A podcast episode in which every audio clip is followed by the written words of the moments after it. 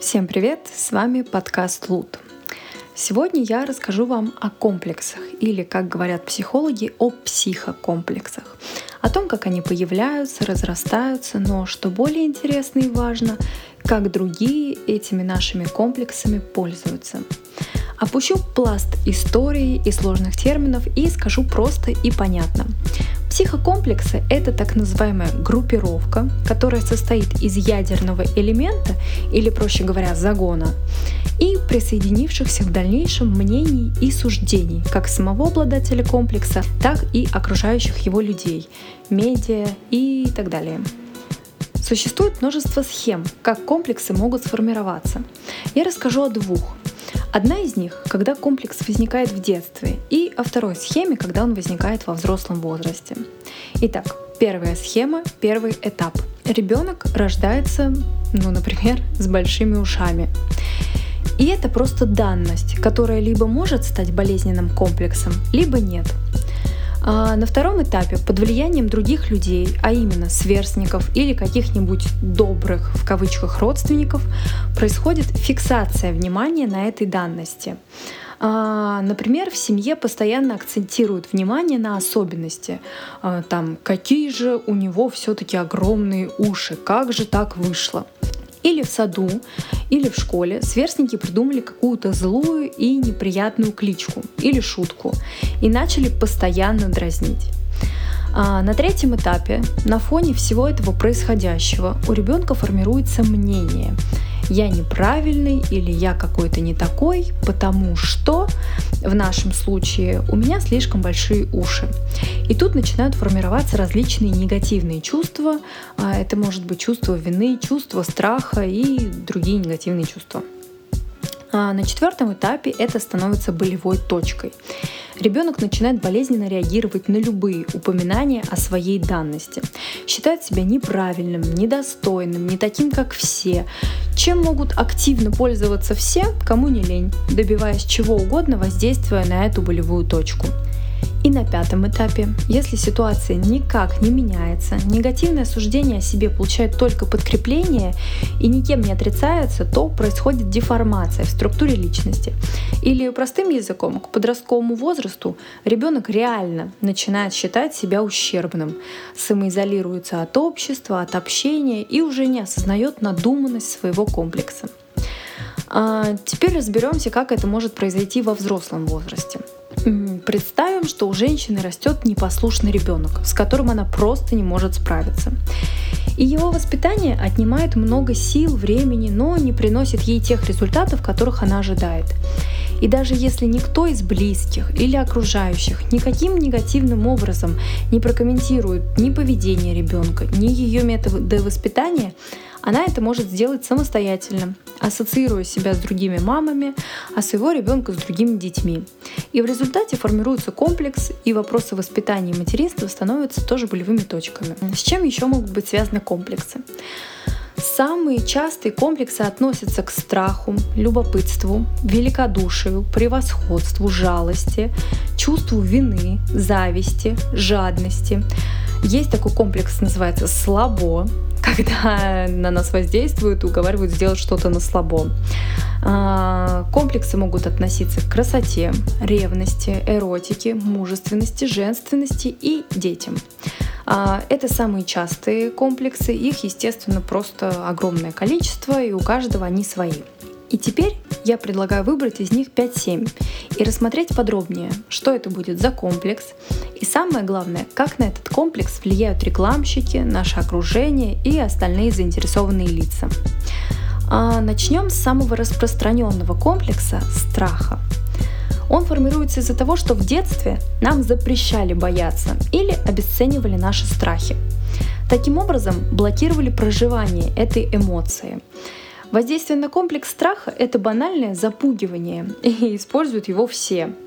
Родители пугают ребенка серьезным наказанием, добиваясь послушания. Руководители пугают увольнением. Партнеры пугают расставанием.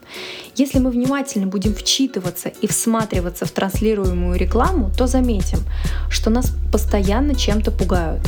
Болезнями, упущенными возможностями, одиночеством, неудачной жизнью. А, кстати, об упущенных возможностях. Бесконечные тренинги очень часто используют приемы воздействия на комплексы, в том числе и на страх, чтобы привлечь и удержать людей. Ну, например, если ты не придешь на тренинг, ты навсегда останешься лузером, и вся твоя жизнь вообще развалится. Далее любопытство. Это достаточно позитивный комплекс и редко может закончиться негативными последствиями. А, кстати, важный момент. Вообще не все комплексы приносят негативные последствия или переживания.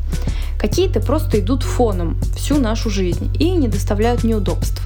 Поэтому, если вы в процессе прослушивания этого выпуска обнаружите у себя комплексы, но поймете, что они никак не влияют на вашу жизнь, от них не обязательно избавляться или с ними что-то делать. Вернемся к любопытству. Механизм действия этого комплекса прекрасно описывает анекдот а, «Знаешь, как заинтересовать дурака? Завтра расскажу». Этим приемом очень часто пользуются в СМИ, различных тренингах, да и в любой другой ситуации, когда нам важно заинтересовать человека и удержать его внимание. Но в каком же случае комплекс может нести неприятные последствия? Любопытство может не ограничиться простым интересом все знать оно может перерасти в необходимость знания, что обо мне думают другие. И таким образом разрастается опасная зависимость от чужого мнения. Еще один комплекс, который и встречается часто, и воздействует на него часто, это чувство вины. Испытывать чувство вины крайне неприятно. Испытывать внушенное чувство вины без наличия проступка еще неприятнее. Зато как удобно манипулировать человеком, используя такую больную точку. Ты предал наши отношения, ты плохой партнер, ты так меня разочаровал. И после достаточной порции подобных обвинений партнер может превратиться в вечного слугу. Кстати, наши любимые абьюзеры очень часто вызывают чувство вины у своих жертв, тем самым держа их в отношениях в роли своих безвольных марионеток долгие годы. И раз уж в своем подкасте я буду часто затрагивать тему отношений, мне кажется, стоит рассказать о двух комплексах, на которые очень часто, умышленно или нет, воздействуют наши партнеры. Первый — это комплекс мужественности. И, как следует из названия, он присущ мужчинам.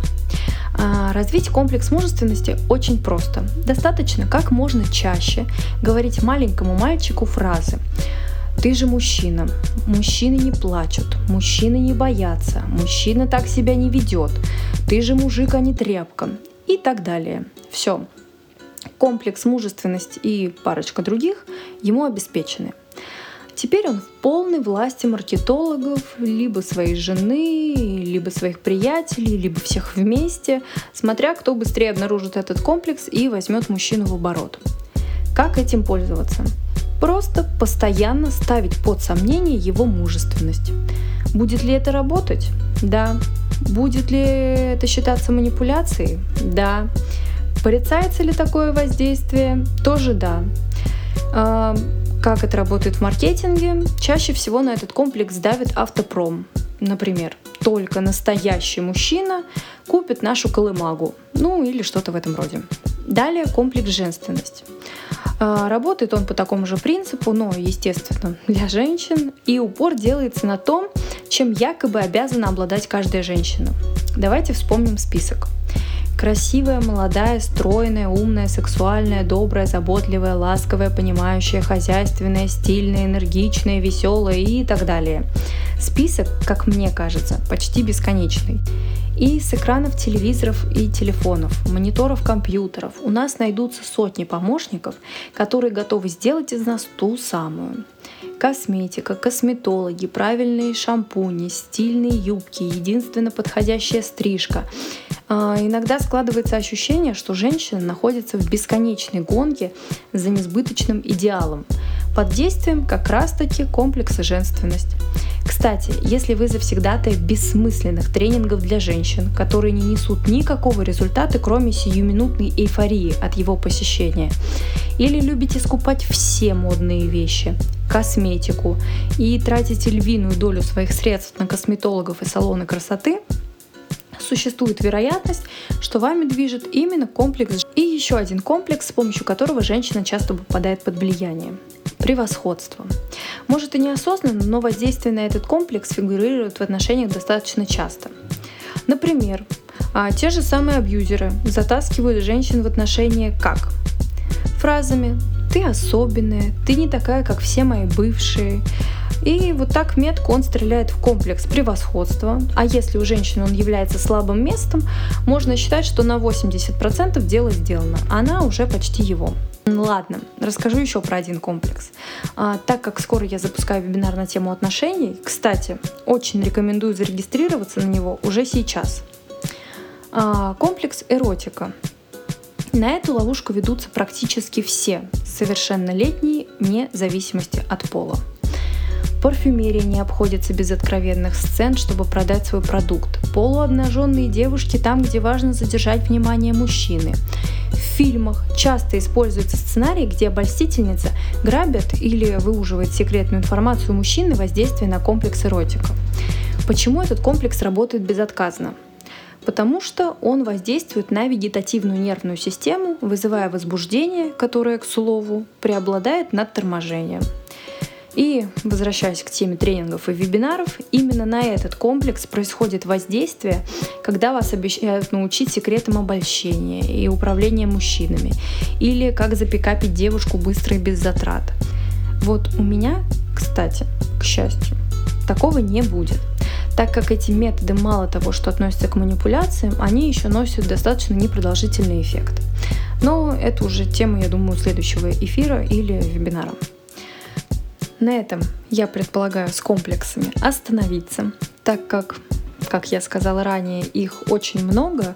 А, если мы будем разбирать каждый из них, то на это уйдут часы, дни, недели, месяцы, не знаю. А, но я думаю, принцип их работы я передала. И с сегодняшнего выпуска, как я и обещала, я буду отвечать на один из вопросов, которые задают слушатели. Свой вопрос вы можете задать на сайте подкаста, ссылку я оставлю в описании. А сегодняшний вопрос я выбрала таким образом, чтобы он косвенно перекликался с темой нашего выпуска. Вопрос о манипуляциях. Итак, внимание, вопрос. Добрый день. Не могу разобраться в отношениях с мужчиной. Мне кажется, что он мною постоянно манипулирует.